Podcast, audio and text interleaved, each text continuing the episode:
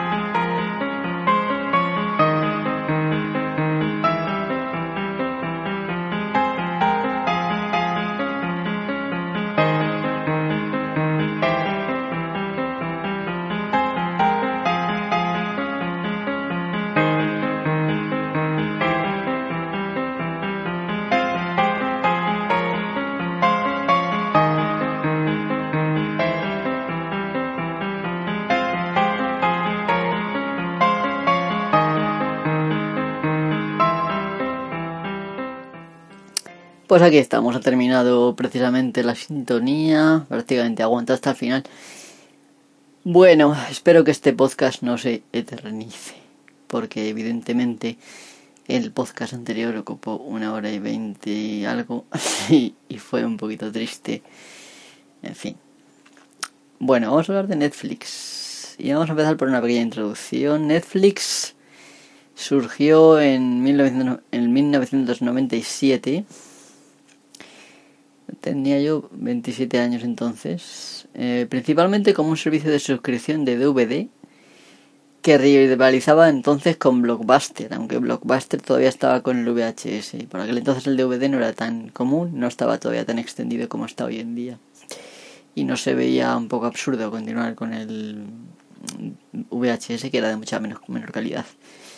Aunque hoy en día el, el DVD pues tampoco es que sea de mucha calidad comparado con otras calidades que tenemos más mejor, ¿no? Sin llegar a 4K, pues la misma calidad HD, cualquiera de las dos, bueno. Sobre todo la, HD real, pues es mucho mejor que, que la, el DVD original, digamos, ¿no? Bien, la cuestión es que por entonces, prácticamente en Estados Unidos, la empresa Blockbuster era única, tenía prácticamente el monopolio de los videoclubs y bueno, la gente iba allí, tenía posibilidad de llevarse una película X días, no sé si eran tres o cuatro días, y si se retrasaba, eh, tenían que pagar una especie de comisión. Unas comisiones que a veces, dependiendo de lo que se alargara uno, pues era, podían llegar a 40, 60 dólares. En fin, al final, eh, según el propio creador de Blockbuster reconoció en algunas eh, entrevistas en algunas notas de prensa, eh, las comisiones por retrasos prácticamente eran la mayor fuente de ingresos de la compañía Blockbuster. Vale, pues Netflix empezó por hacer un servicio de suscripción de DVD en el cual eh, no había tienda física en un principio, sino que se enviaba por por, por correo convencional eh, podías llevarte hasta un límite de DVDs, no sé si eran cuatro o seis, no me acuerdo ahora mismo. Y no tenía, podías ver, ver esos DVDs el tiempo que quisieras, no tenía ningún tipo de comisión por retraso. Lo único que hasta que no devolvieses esos DVDs, pues no te daban otro. ¿Vale? Entonces, pues... Mm, eh, de hecho, en, en esos principios, incluso ya estando Netflix bastante crecida y tal, eh, pues el fundador Red Hastings, el fundador de, Netflix, le ofreció a Blockbuster pues aliarse y que, por ejemplo, pues eh, Blockbuster, eh, digamos que ofreciera productos de Netflix y Netflix de Blockbuster. Básicamente, un acuerdo en el cual, bueno, pues mm, rechazó Blockbuster porque ellos no entendían ese rechazo de las comisiones de retraso y como en ese momento tenían una posición indiscutible de liderazgo del mercado, pues evidentemente lo vieron como una especie de mosquito molesto, una mosca cojonera, básicamente. De esto que te sacudas así el hombro. Em, en fin, te, te, quitas la caspa así del hombro. De esta manera, ¿vale? Pues... Eh, y al final, pues, hoy Netflix es conocida en el mundo entero. Me parece que empezaron su servicio de streaming en 2007. Y pues hoy Netflix es conocida en todo el mundo eh, lo que al principio, pues en, en sus orígenes era cosa solamente de, Estados Unidos, pues de repente se conoce en todo el mundo y lidera, aunque, aunque estén empezando a surgir otras plataformas de streaming, es líder absoluto en plataformas de streaming en este momento. De hecho, eh, cuando surgió la idea de este de, de hacer este podcast, se me planteó es que no recuerdo ahora mismo quién fue. Yo creo que lo dije en el, en el podcast anterior. Se me planteó la posibilidad de comparar eh, pues distintas distintas compañías de streaming, ¿vale? Pues con un poquito de de estudio he llegado a la conclusión de que en estos momentos, por ahora todavía no ha salido la plataforma propia de Disney, en estos momentos Netflix es sin duda el ganador, el ganador indiscutible, el, el mejor, eh, la mejor plataforma por ahora de, con más cantidad de contenido. Bueno, tiene algunas cositas malas que me imagino que en el resto de plataformas será similar y es que, por ejemplo, el hecho de que compre los derechos para poner una película en, en una región, pues no garantiza que esa misma película se pueda poner en otra. Lo cual a día de hoy en el siglo XXI con la globalización parece un poco absurdo y sin embargo pues pasa. Y de hecho ahora os contaré un poco el tema del etiquetado que a veces se ven etiquetas que pinchas en ellas y están vacías etiquetas específicas que tienen etiquetas complejas no las etiquetas simples como romántica no sé qué en fin eh, comedia sino etiquetas por ejemplo comedias románticas de los 80. Pues a lo mejor en esa no, pero en otras a lo mejor pues resulta que no hay nada. Entonces, esto evidentemente es porque en España no tenemos acceso. Evidentemente esto se podría arreglar igual con una VPN o algún otro tipo de un proxy. Pero claro, el problema está que a menos que, te, que pagues por ella y que consigas una bastante rápida, pues la pérdida de rendimiento va a ser importante y para ver una película en HD pues es un poco ridículo. Igual funciona muy bien, para yo no he probado a, pagar VPN por ahora, pero la gente que lo haya probado pues si quiere comentar y decir, pues he probado esto, puedo ver las películas que quiera de tal sitio y no tengo problemas. A mí sí que me gustaría poder ver películas eh, de Estados Unidos, porque no me importa ver con subtítulos y tal, pero mucha gente, por ejemplo, de mi familia se resiste a ver películas con subtítulos y aunque que esté en otro idioma me refiero. A ver quién fue el que me lo dijo, pues porque me parece que fue, si no en este, sería en el anterior. Eh, reflexión sobre el feminismo, a ver, es que no sé en cuál fue. Mucho más atrás no podía estar. Pues no. Pues tiene que estar más, más hacia adelante entonces, a ver. No, esto no. Bueno, es un poco ridículo que me esté ahora fijando en esto porque igual pues la persona que me lo comentó lo mismo le da igual. Em, es que no sé si me lo dijo por Twitter. Bueno, ya no me entretengo más porque si no voy a perder mucho tiempo. Eh, gracias a la persona que me lo sugirió. Y bueno, espero que no te importe que ahora no te mencione. Ya te mencioné en el podcast anterior. Si alguien lo quiere saber, pues en el podcast anterior. Y si no, luego lo diré en la descripción. Si es que me acuerdo. La cosa es que hoy Netflix es, como digo, líder de las, eh, plataformas de streaming, mientras que Blockbuster pues está en la bancarrota prácticamente. Es una empresa que obsoleta, por así decirlo. Netflix, desde sus orígenes, si era conocido por algo, era por el famoso algoritmo de recomendación.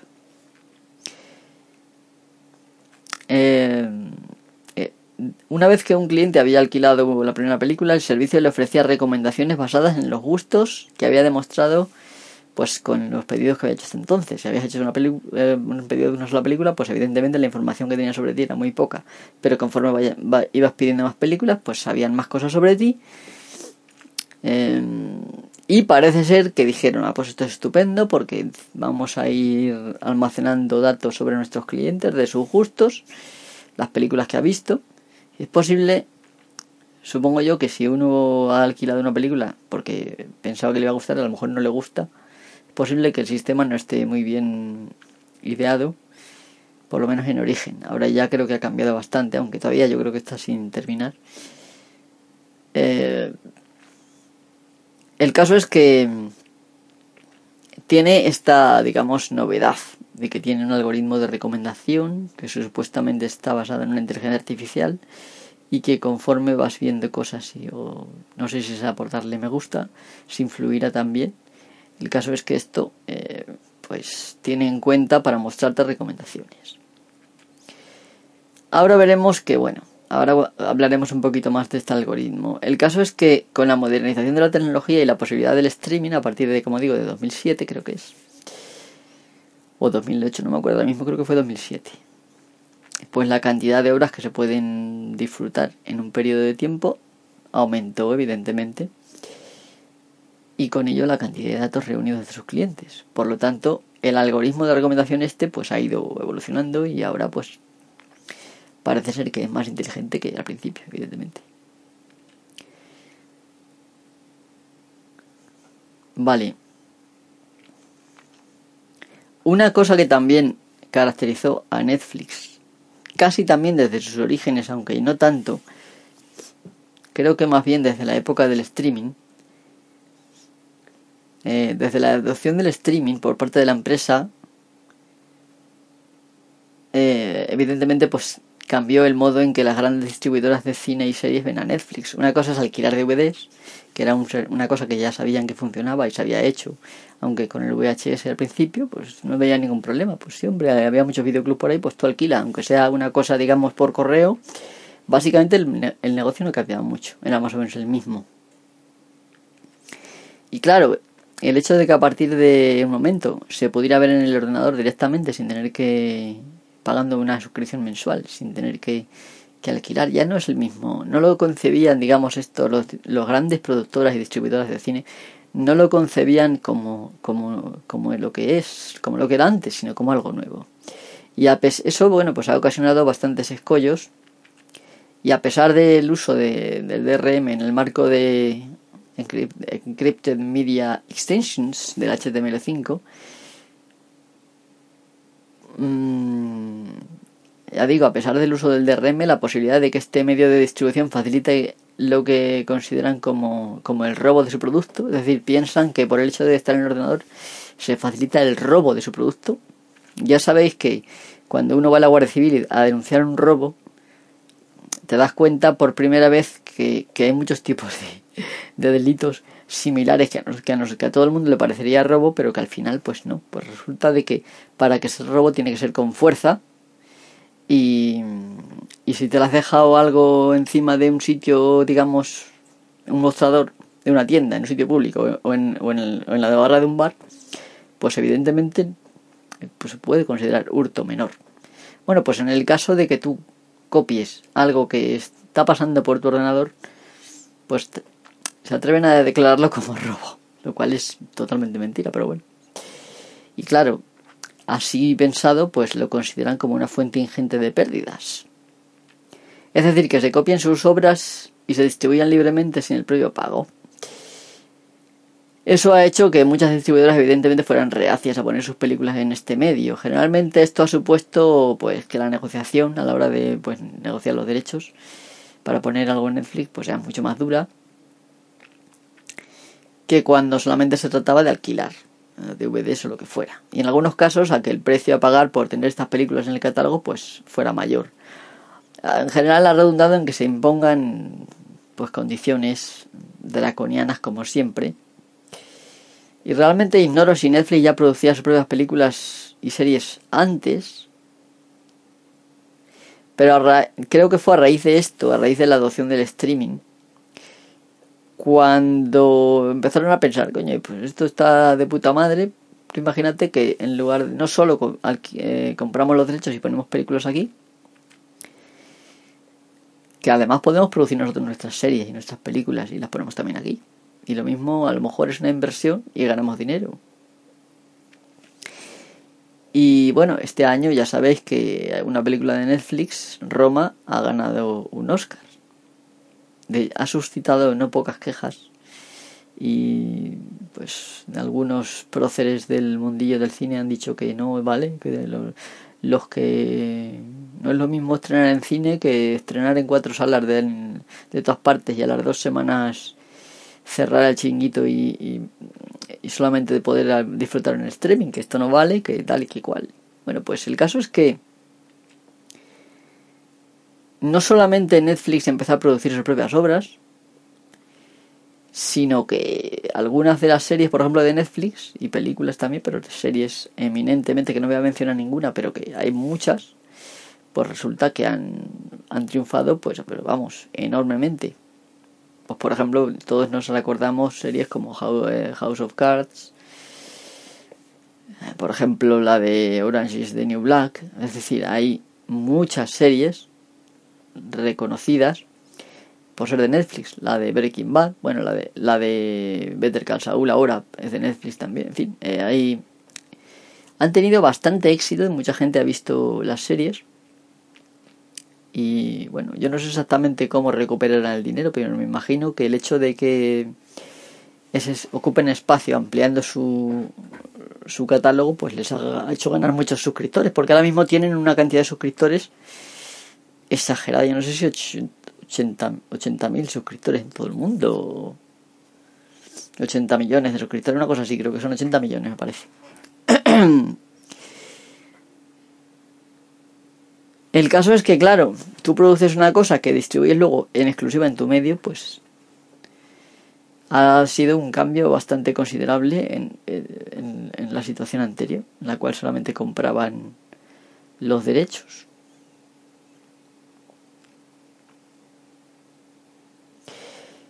Bueno, pues vale, Netflix es productor tanto de cine como de series. Pues resulta de que no solamente se está la gente enfadando porque hayan ganado un Oscar o porque le den un premio BAFTA o lo que sea, resulta de que también están viendo que Netflix utiliza su algoritmo de recomendación para promocionar sus propias obras. Claro que a resultas de contar con la producción propia, eh, usen el sistema de recomendación para, para promocionar sus propias obras antes que las de otros, pues puede verse hasta normal. A ver, al fin y al cabo el negocio es suyo y hacer películas y series cuesta dinero es normal que quieran recuperarlo y hacer su inversión rentable. La coyuntura actual de desconfianza, la que dije de que los productores, las grandes productoras pues están reacias, digamos, a poner cosas ahí, bueno, estaban por lo menos, ah, ahora parece ser que ya no están tanto, pero aún así pues las condiciones que ponen, como iremos viendo, pues son un poco penosas. Entonces, bueno, pues igual esta coyuntura de tantos problemas de negociar, que Netflix tenga que comprar los derechos por zonas del mundo, es que es, que es ridículo, o sea, es ridículo en un país globalizado en que te pones unos zapatos que los han hecho en Tombuctú, otros zapatos que te los han hecho en Vietnam y otros que te los han hecho en fin, yo que sé dónde. Y, y, sin embargo, una película hecha en Estados Unidos no la puedes vender los derechos para todo el mundo. Es que es tan ridículo, tan ridículo que vamos, pero bueno, así es la vida. Pues esto, estos escollos han propiciado que Netflix pues se haya puesto a producir sus propias obras y, y ha tenido mucha fortuna y gusto, pues oye, ole Netflix. Claro, algunas distribuidoras se quejan de trato desigual, pues que les jodan, oye. Probablemente en el futuro, pues, si, si muchas series y películas de Netflix triunfan, así como hasta ahora, pues igual pueden ayudar en, lo, en las negociaciones futuras de, de derechos y yo qué sé, la cosa mejora.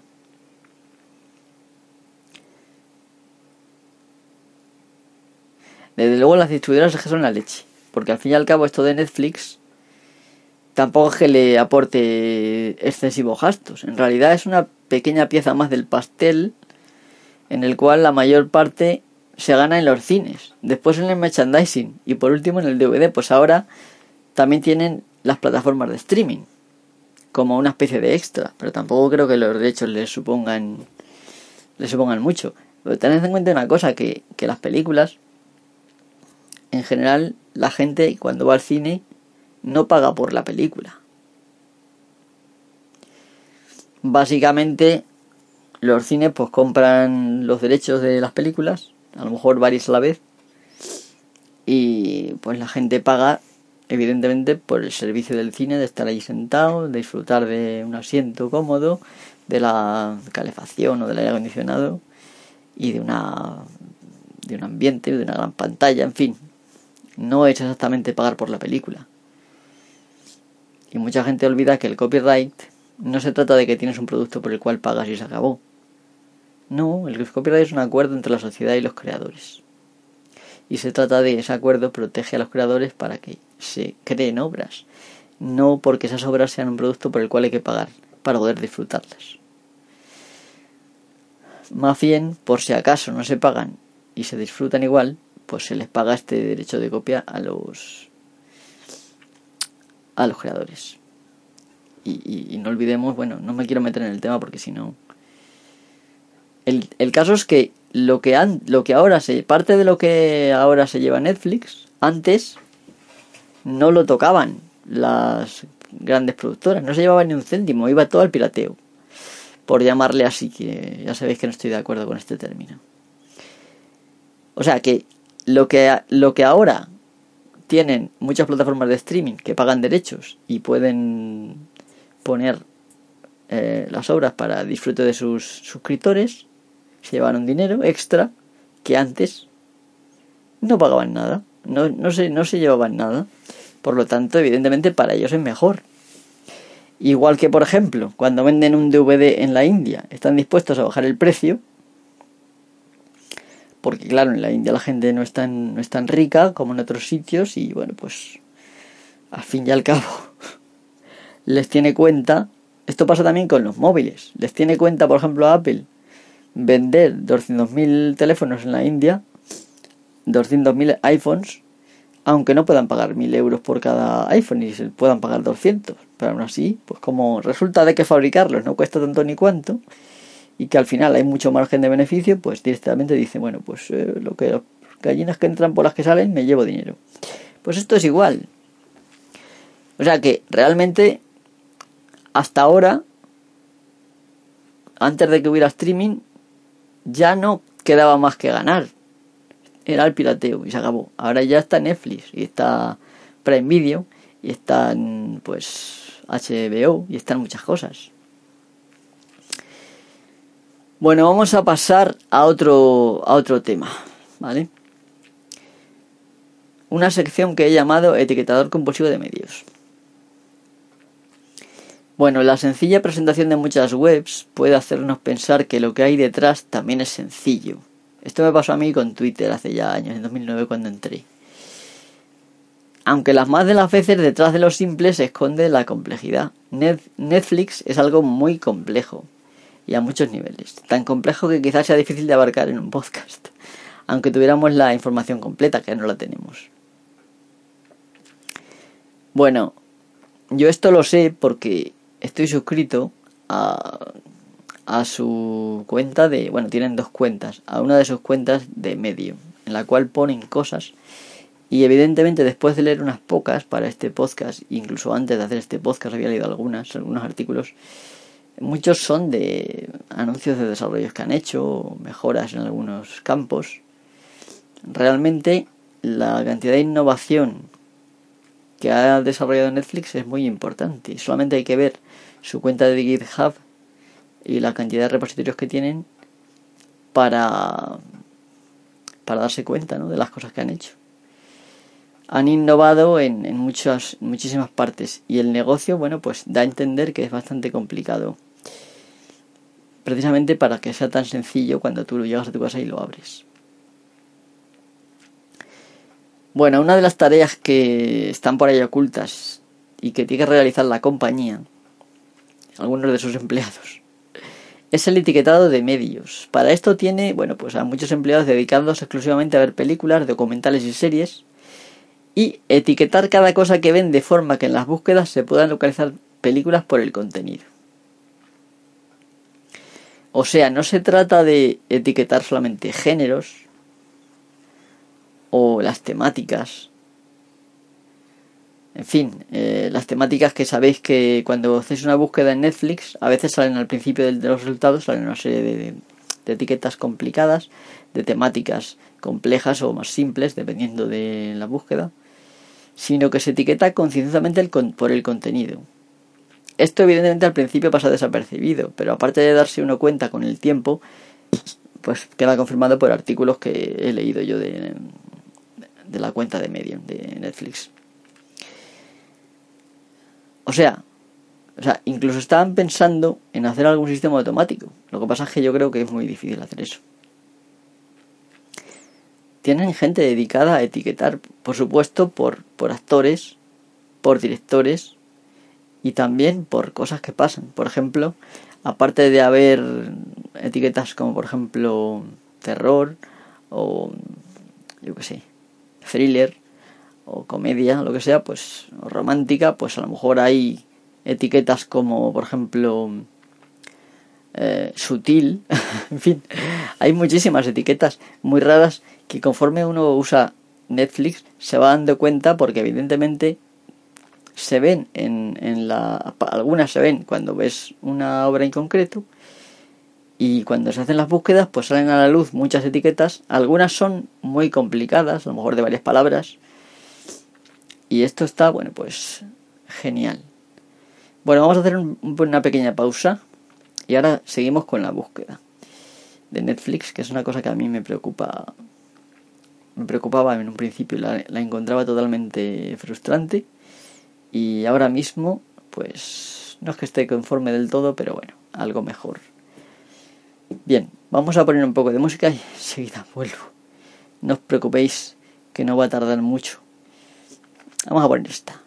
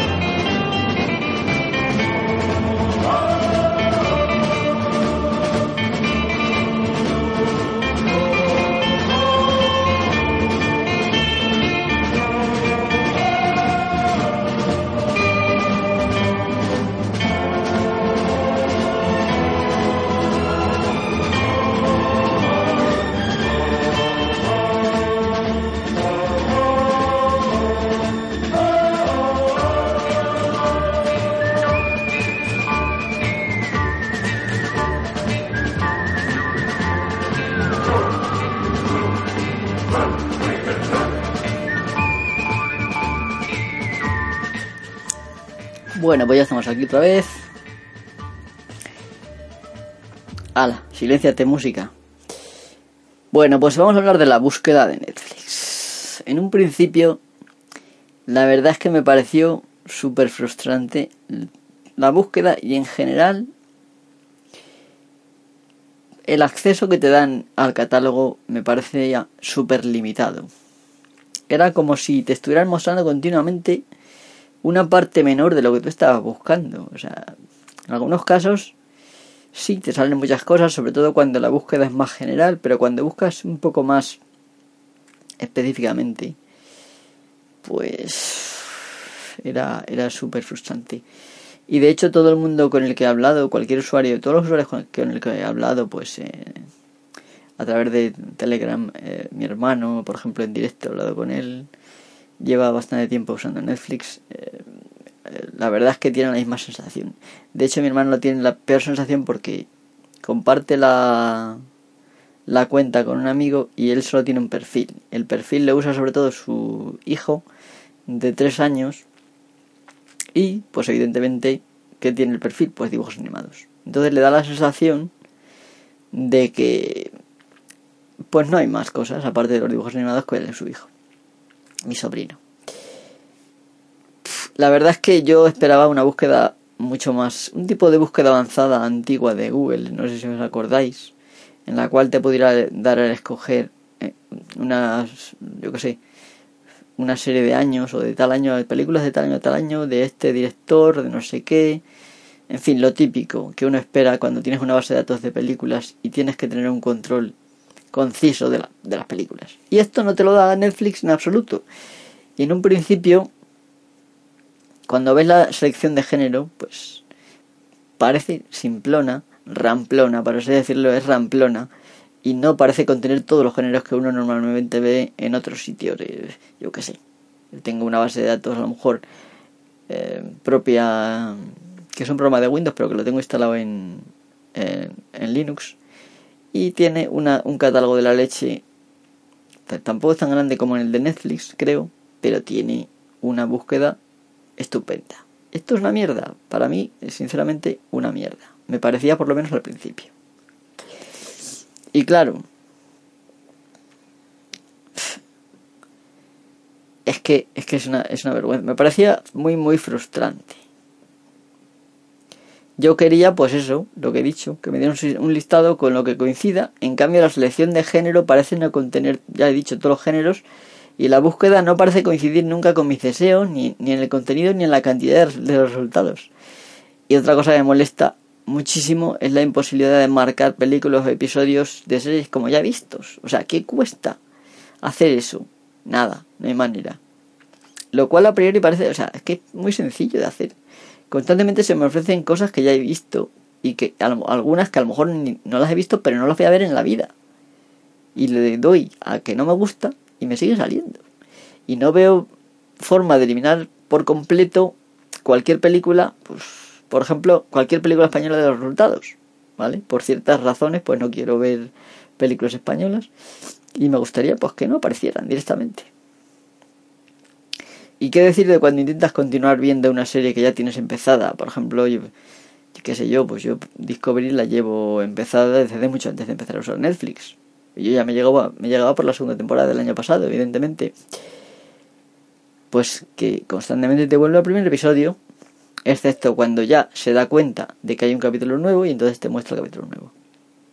Después de haber visto todos los de los de esta segunda temporada ya en Netflix. Es tan difícil que me deje marcar qué episodios o temporadas he visto ya.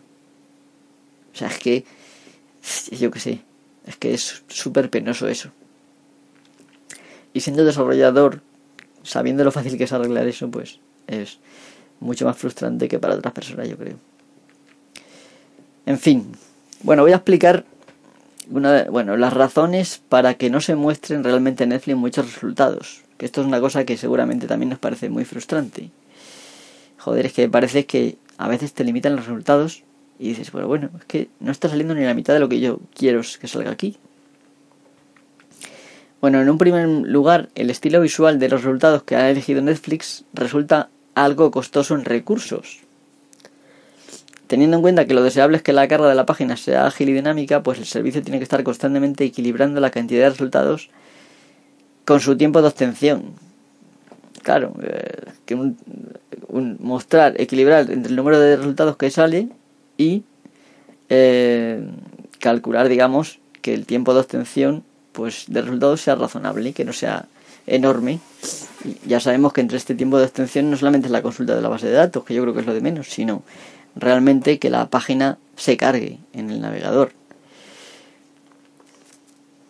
Eh, lo, que, lo que requieren es que la carga sea lo más rápida posible. Es decir, que las búsquedas nunca pueden ser extensivas a todo el catálogo, viéndose obligado Netflix a hacer constantemente una criba para reducir la cantidad de resultados arrojada. Es el precio que se tiene que pagar por ofrecer un servicio agradable a la vista y amigable con el usuario. Yo, por ejemplo, preferiría tener acceso a un listado textual, estilo resultados de Google, y eso es muchísimo más eficiente. Yo no necesito que cada vez que pueda ser el ratón por encima de, de una obra se me reproduzca una especie de mini trailer. Yo a lo mejor estoy buscando algo y solamente quiero ver el título, o igual hay alguna información, como por ejemplo el director, protagonistas, cosas así. Y a lo mejor no hace falta que sea tan bonito, pero claro, al hacerlo bonito, pues tiene que sacrificar otras cosas. En segundo lugar, al tratarse de un sistema distribuido, Netflix está compuesto pues en en un sistema totalmente distribuido, ¿vale? Con muchísimos servidores. Y tenemos que tener en cuenta que le da acceso a miles de usuarios concurrentemente, millones de usuarios. En algunos casos a lo mejor hay un millón de usuarios en línea. Y la consulta de un usuario en concreto pues representa una carga para ese conjunto de servidores que se tendrá que procesar en alguno de ellos. El hecho de que se limiten los resultados también acorta el tiempo de CPU consumido por la consulta, por lo que el rendimiento general del servicio es mejor. Entonces, bueno, pues la constante necesidad de balancear el sistema es una máxima de Netflix y ha dedicado muchísimo tiempo y esfuerzo a desarrollar software que se adapte a estas necesidades. Podría hablar mucho de esto, pero no quiero aburrir y pensando que ya llevo 40 minutos, es mejor que no, que no me meta en muchos berenjenales porque yo sí que tengo interés como desarrollador y he leído, por ejemplo, de algunos desarrollos que han hecho. Y pues es fascinante, pero no creo que entre dentro del ámbito de este podcast ni de la, digamos, deseo de los usuarios, de los oyentes de escuchar, eh, por ejemplo, sobre Titus. En fin, eh, cosas así que Netflix tiene muchísimas cosas, desarrollos que ha hecho y que facilitan pues, que el servicio funcione tal y como funciona. Bueno, evidentemente creo que he explicado lo suficientemente bien, sin, en palabras no muy técnicas, el por qué tenemos siempre la sensación de no tener acceso al catálogo completo, sino solamente una parte. Y es por eso, porque balancear la cantidad de usuarios en línea, que no consuma demasiados recursos, las consultas, el hecho de que se cargue rápido. Y todo esto que he mencionado pues requiere de hacer una criba antes de tiempo y reducir la lista de resultados. Y se acabó. Entonces si tú quieres llegar a, una alguna película determinada a lo mejor tienes que ser muy concreto y buscarla por el título vale o a lo mejor por el actor yo que sé. Bueno ahora voy a explicar cómo aprovechar un poco mejor el motor de búsqueda es posible que algunos ya hayáis descubierto esto que voy a decir y es posible que otros no. Por ejemplo, mi hermano, que lleva utilizando esto más que yo, no lo había descubierto. Y es posible que muchos no. Bueno, pues lo voy a decir para compartir con todos lo que tampoco es tan importante, pero sí que es útil. Bueno, hace un momento he hablado de la engañosa sencillez de Netflix. Su buscador es otro de los elementos al que puede aplicársele este concepto. Parece mucho más simple de lo que es. En primer lugar, es muy fácil pensar que solo se pueden hacerse búsquedas por título, lo cual no es cierto. Es decir, ¿hay alguno de vosotros que ha, intentado buscar, por ejemplo, por, por actor? ¿Vale? Pues efectivamente se puede buscar por actores y por directores. Incluso se pueden poner varios nombres de actores, uno o el apellido, uno detrás de otro, y nos mostrará la búsqueda por obras en las que hayan intervenido pues esos actores juntos. Yo he estado intentando, yo qué sé, probar con productores, probar con otro tipo de gente, de la miriada de gente que interviene en las películas, por ejemplo, efectos especiales, y no ha habido, no ha habido manera. De todas formas, si ponemos el nombre de un actor, por ejemplo, yo que sé, Ben Kingsley, pues nos aparecerán junto con obras en las que interviene el actor títulos que no tendrán nada que ver y que habrán sido puestos ahí por el algoritmo de recomendación. Es un poco absurdo, pero Netflix nos da una forma de quitar todos estos títulos del medio. ¿Cómo? Entrecomillando la búsqueda con comillas dobles y simples. Da igual. Sirven para lo mismo. Si tú pones Ben Kingsley entre comillas, te van a salir todas las películas que tiene Netflix en las que ha intervenido Ben Kingsley. No sé, tampoco he estado investigando si solamente es como protagonista o si también como actor secundario, en fin. Eh, no lo, yo creo que, yo creo que, por ejemplo, la lista de Schindler sale y, y Ben Kingsley en esa, bueno, es uno de los protagonistas. En fin, tampoco he hecho un análisis tan exhaustivo como para decir, pues no, pues según los actores secundarios no salen. Bueno, probad y me decís. Y si ampliáis alguna cosilla más o habéis descubierto algún otro truquillo. He probado con muchas más sintaxis, algunas similares a las que había antes en Google, que algunas ya no funcionan y otras sí. Y, y oye, no ha funcionado nada. Así que esto es lo único que he podido encontrar hasta la fecha. Es decir, que uno puede poner, por ejemplo, Liam Neeson, Ben Kingsley, y te va a salir la lista de Schindler. O en caso de que hayan estado en otras películas, pues y estén en Netflix, en Netflix España, pues van a salir. Pero van a salir también otras películas que no tienen nada que ver. O series, ¿vale? Si ponemos comillas antes y después, pues te va a salir solamente las que aparezcan esos, esos actores, ¿vale? También se puede buscar por director, muy importante. Por ejemplo, yo quiero ver todas las películas de Robert Zemeckis. Pues yo la pongo, y me salen. ¿Esto es sumamente útil? Sí. No es nada del otro mundo, porque evidentemente es algo que se presupone de un servicio complejo como es Netflix. Y evidentemente, pues. Es así, ¿vale? Bien, pasemos a otra sección. Esta sección la he llamado Asumámoslo. No hay estrenos de cine en Netflix. Vale, pues esto no me quiero meter mucho, pero sí es una parrafada, igual debería de acortar, porque ya hablé una vez de Netflix hace un tiempo en otro, en otro episodio y comenté este tema de que no hay estrenos. Y esto es así básicamente porque los productores, distribuidores, entre comillas, las super mega productoras, conciben que primero se tiene que explotar en el cine. Uno, dos, tres meses, cuatro meses o lo que sea. Hay algunas ciudades donde a lo mejor está más tiempo. En algunos cines a lo mejor dedicados o reponen. Después se tiene que explotar el merchandising, bueno, y todo eso al mismo tiempo casi que el cine, que el cine, ¿no? Y por último se tiene que vender el DVD. Luego a los 5 años, pues el aniversario de los 5 años. A los 15 el aniversario de los 15 años. Y a los 30 el aniversario de los 30 años de DVD. De vez en cuando hacen ediciones especiales. Por ejemplo, de las películas de Indiana Jones te hacen un triple DVD con las tres, o en este caso ya son cuatro. Y bueno, oportunidades de gastarte las perras en eso, que hay gente que lo hace. Yo, por ejemplo, tengo algunos. Por ejemplo, tengo eh, Star Trek, perdón, Star Wars y Indiana Jones también así. Lo que pasa es que las tengo en VHS, no, no, las tengo en DVD. Entonces ellos entienden que esto es así. Y Netflix, el streaming en general, lo conciben como una cosita más. Pero no conviene sacarlo antes de tiempo porque si no, nos lo van a copiar y va, y va a ser nuestro fin. Y es verdad, porque a ver, las series que salen que salgan Netflix se, se piratean enseguida se copian enseguida. Y con gran calidad. ¿Vale?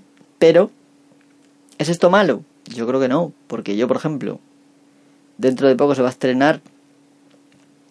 Eh, ¿Cómo se llama el título? Vengadores Endgame, ¿vale? Me parece que es este mes, no sé si es el 23 o... ¿De qué día estamos hoy? Sí, no sé si el 23 o 24. El caso es que yo ya voy a ir a verla en un cine 4D, de estos que tienen olores y, en fin, y cosas, movimiento y ese tipo de cosas. Eh, y es una experiencia que yo pues voy a pagar por ella gustosamente, pues porque es una película que me gusta. Ya he visto la primera parte, quiero ver la segunda. Y como este tipo de películas hay mucha gente que está dispuesta a ir al cine a verlas, porque somos conscientes que en pantalla pequeña del ordenador o de, aunque tengas una tele grande no es igual que verla en el cine. Además, las películas que se hacen para cine, digamos que no se hacen igual que las películas para televisión.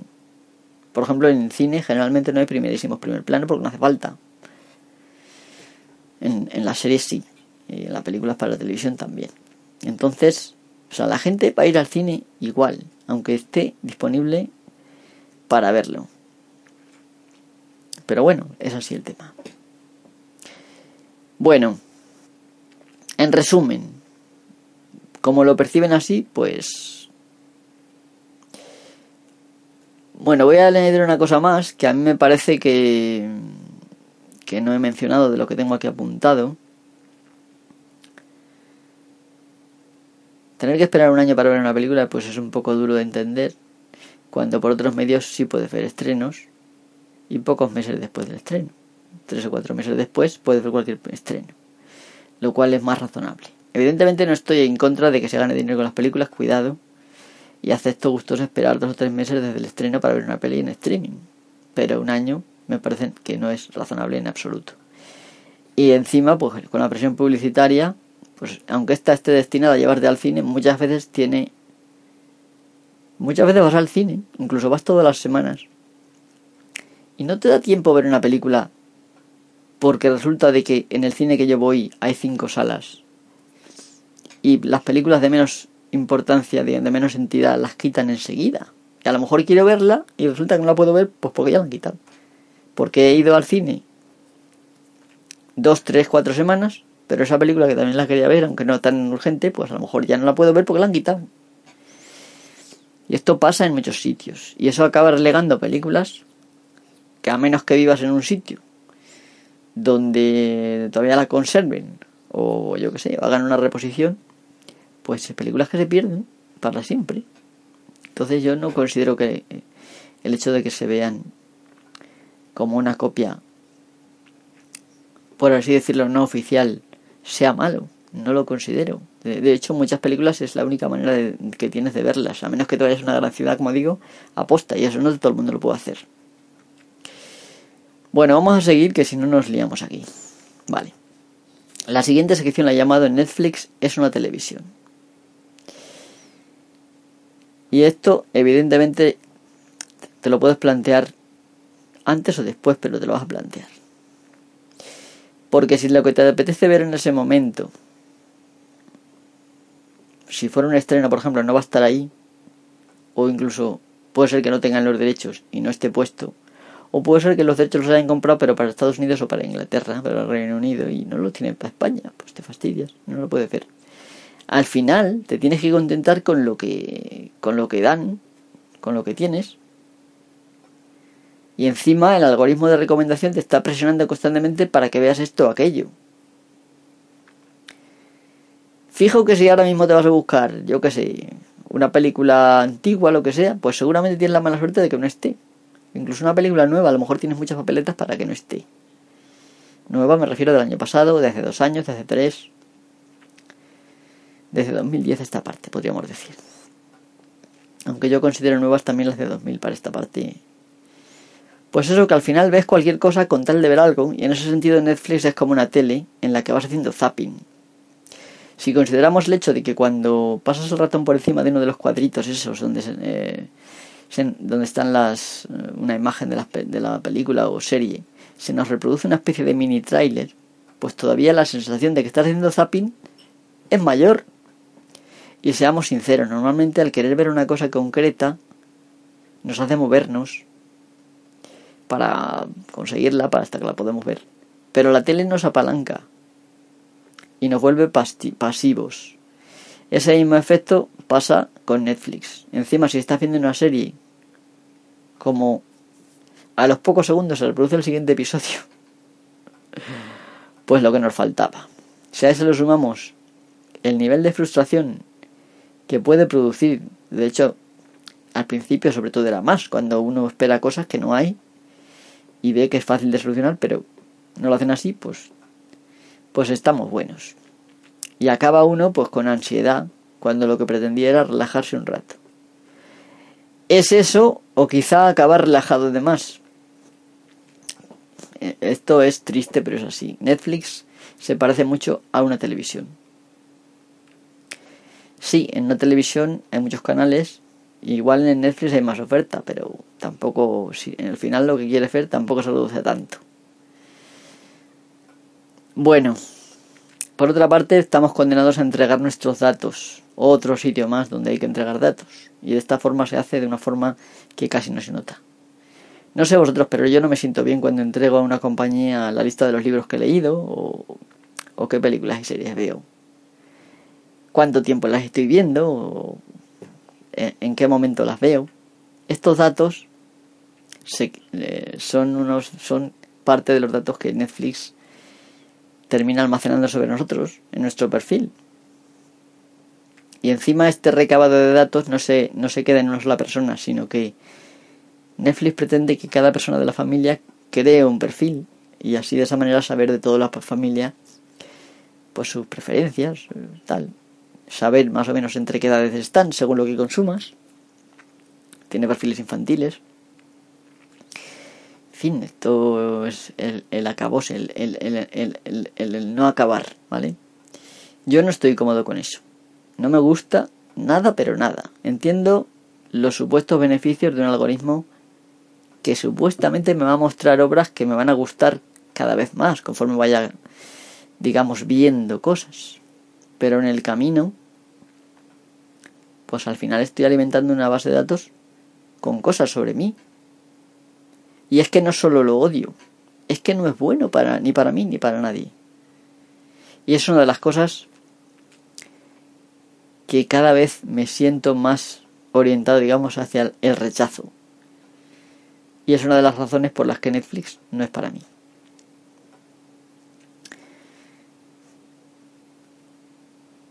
Y pues luego tenemos el DRM, por cierto, DRM, Digital Restrictions Management, gestión de restricciones digitales o esposas digitales.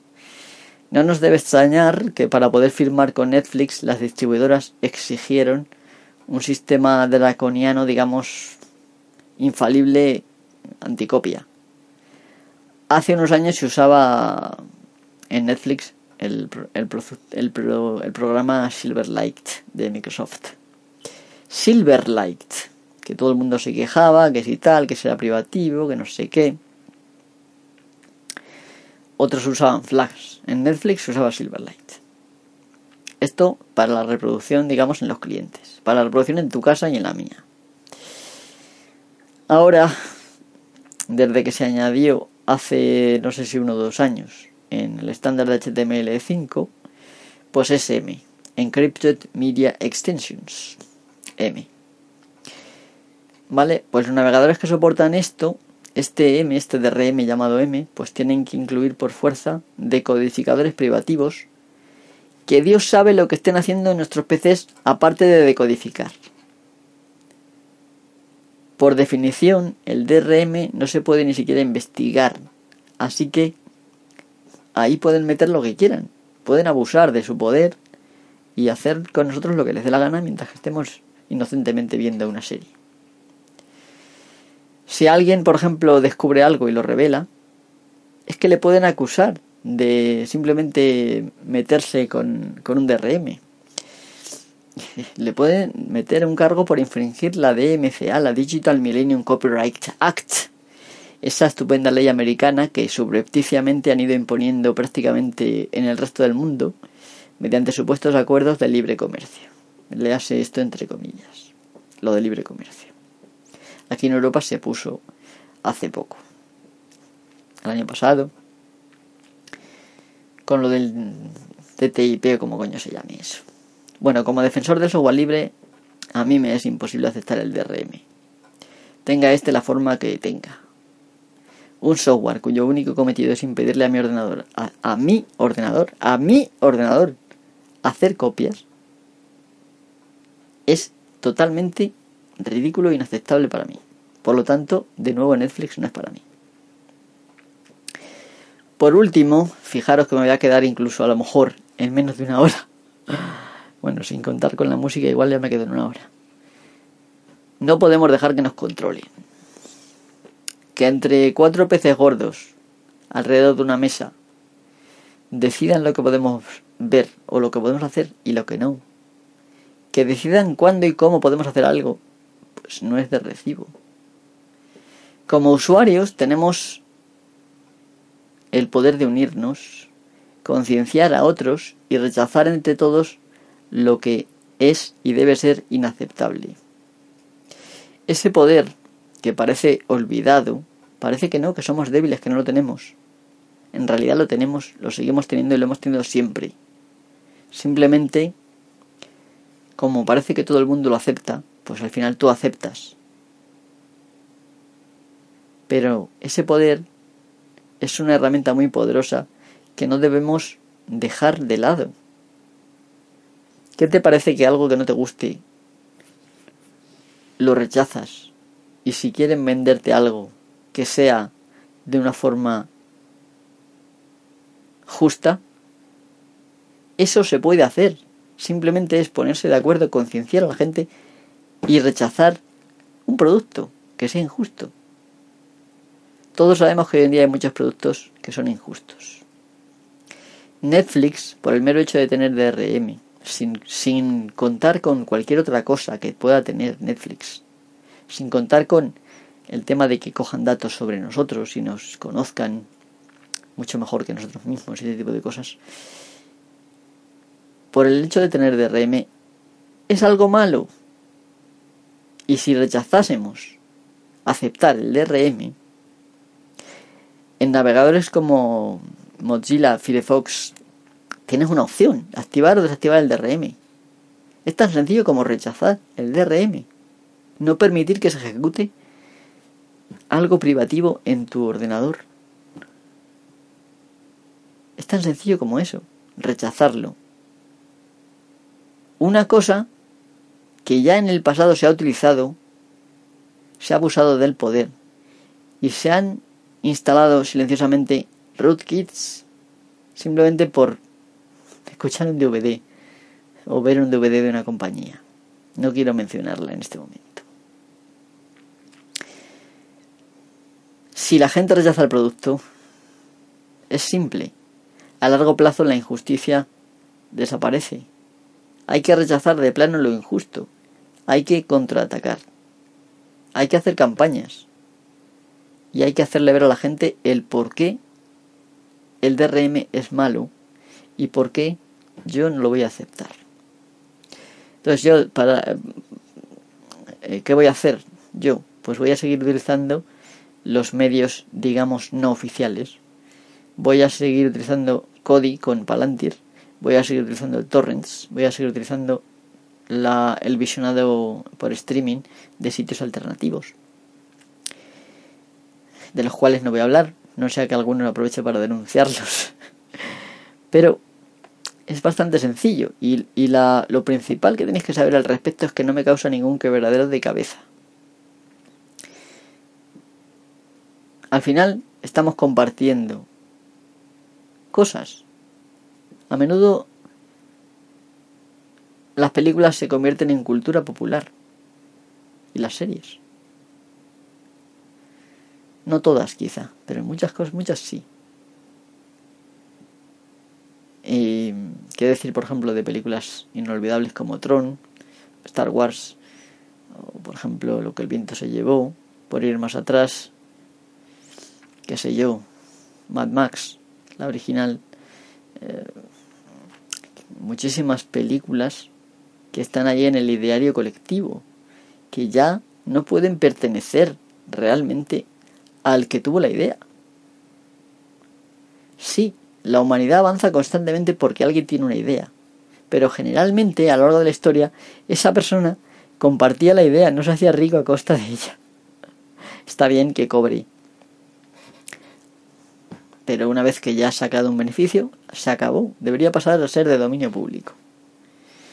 Y mientras que el establishment siga permitiendo que esto no pase y que permita, por ejemplo, que las obras estén, se mantenga el copyright durante 80 años e incluso después se pueda renovar por otros 20 años y seguir renovando indefinidamente.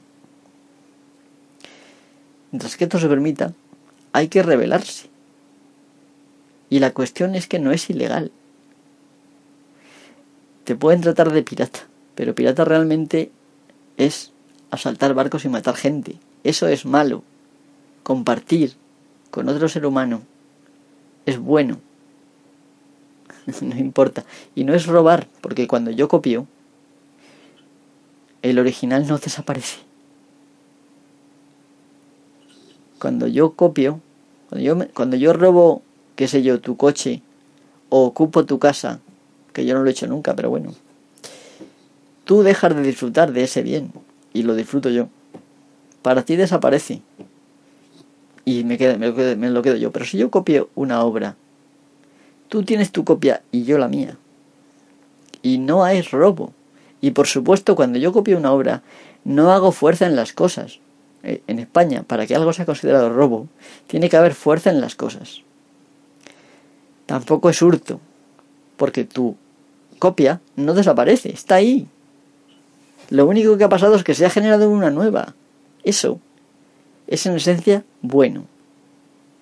Y a menudo ayuda a que obras que de otra forma, gracias a la injusta ley del copyright actual, desaparecerían porque nadie se atrevería a editar los libros, por ejemplo, que hay una especie de, de, telón, de telón infranqueable, libros de hace, yo sé, 100 años, 80 años.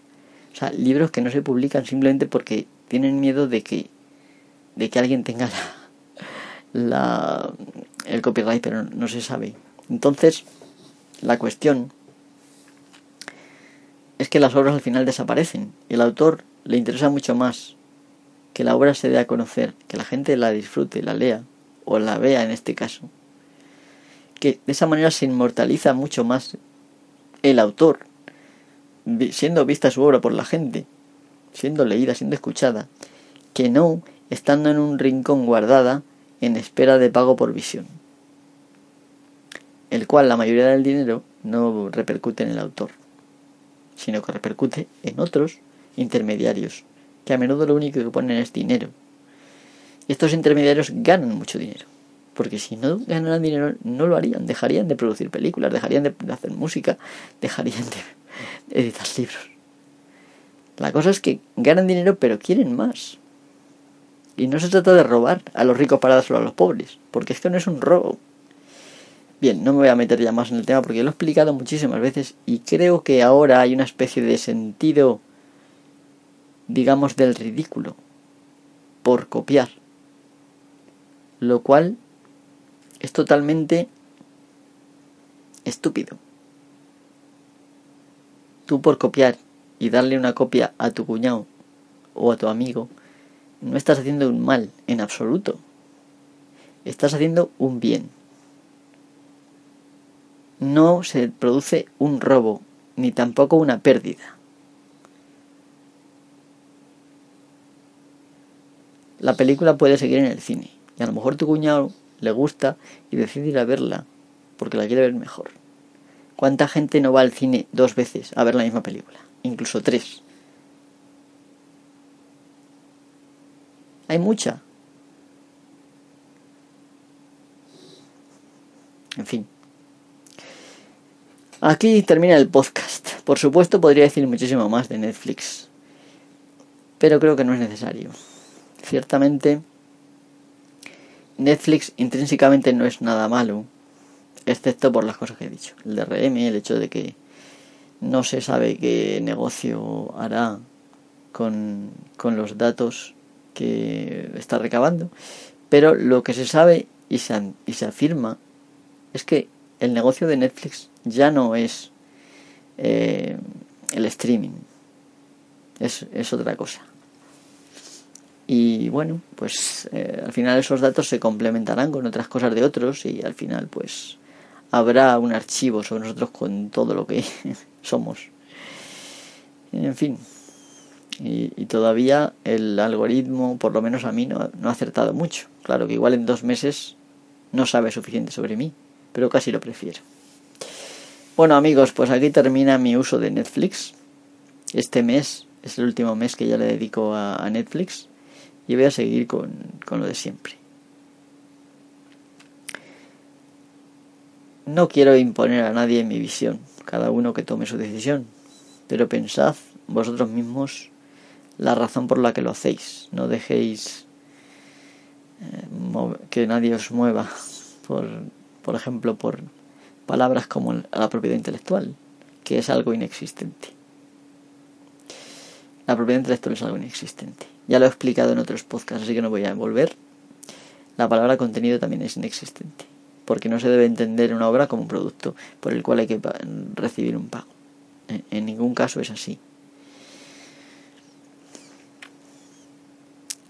y por supuesto tampoco en un blog ni en ningún otro tipo de ni un podcast no es contenido es una obra que yo hago que pongo a disposición de los demás graciosamente o a cambio de una donación de algún tipo no es un pago en ningún caso y por supuesto si alguien no dona no puedo estar enfadado porque es que resulta de que yo no me baso en vender podcast en vender episodios de Reality Cracking.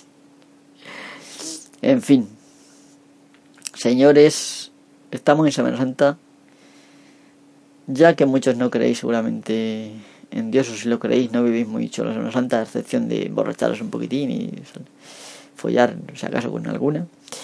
Eh, por lo menos, uh, tomados un tiempo en estas vacaciones aunque no sean muy largas, para pensar, para recogeros en meditación sobre las cosas y en, pues eso, solamente pensar, dedicaros tiempo para vosotros mismos, a pensar y adoptar vuestras propias resoluciones y, que vuestro camino sea decisión vuestra.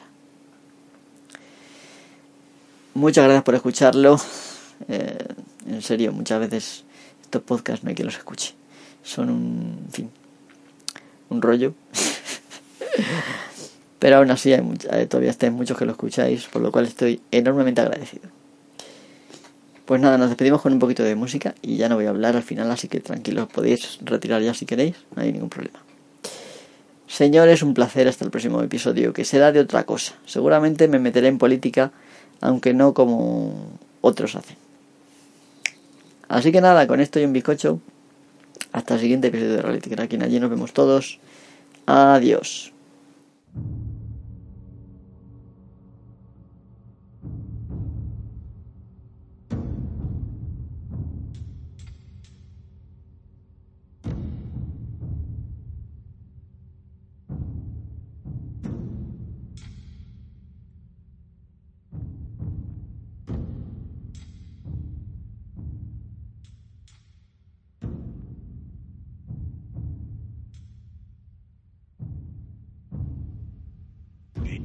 The time when the oceans drank Atlantis and the rise of the sons of Arius, there was an age undreamed of. And unto this, Conan, destined to bear the jeweled crown of Aquilonia upon a troubled brow. It is I, his chronicler, who alone can tell thee of his saga. Let me tell you of the days of high adventure.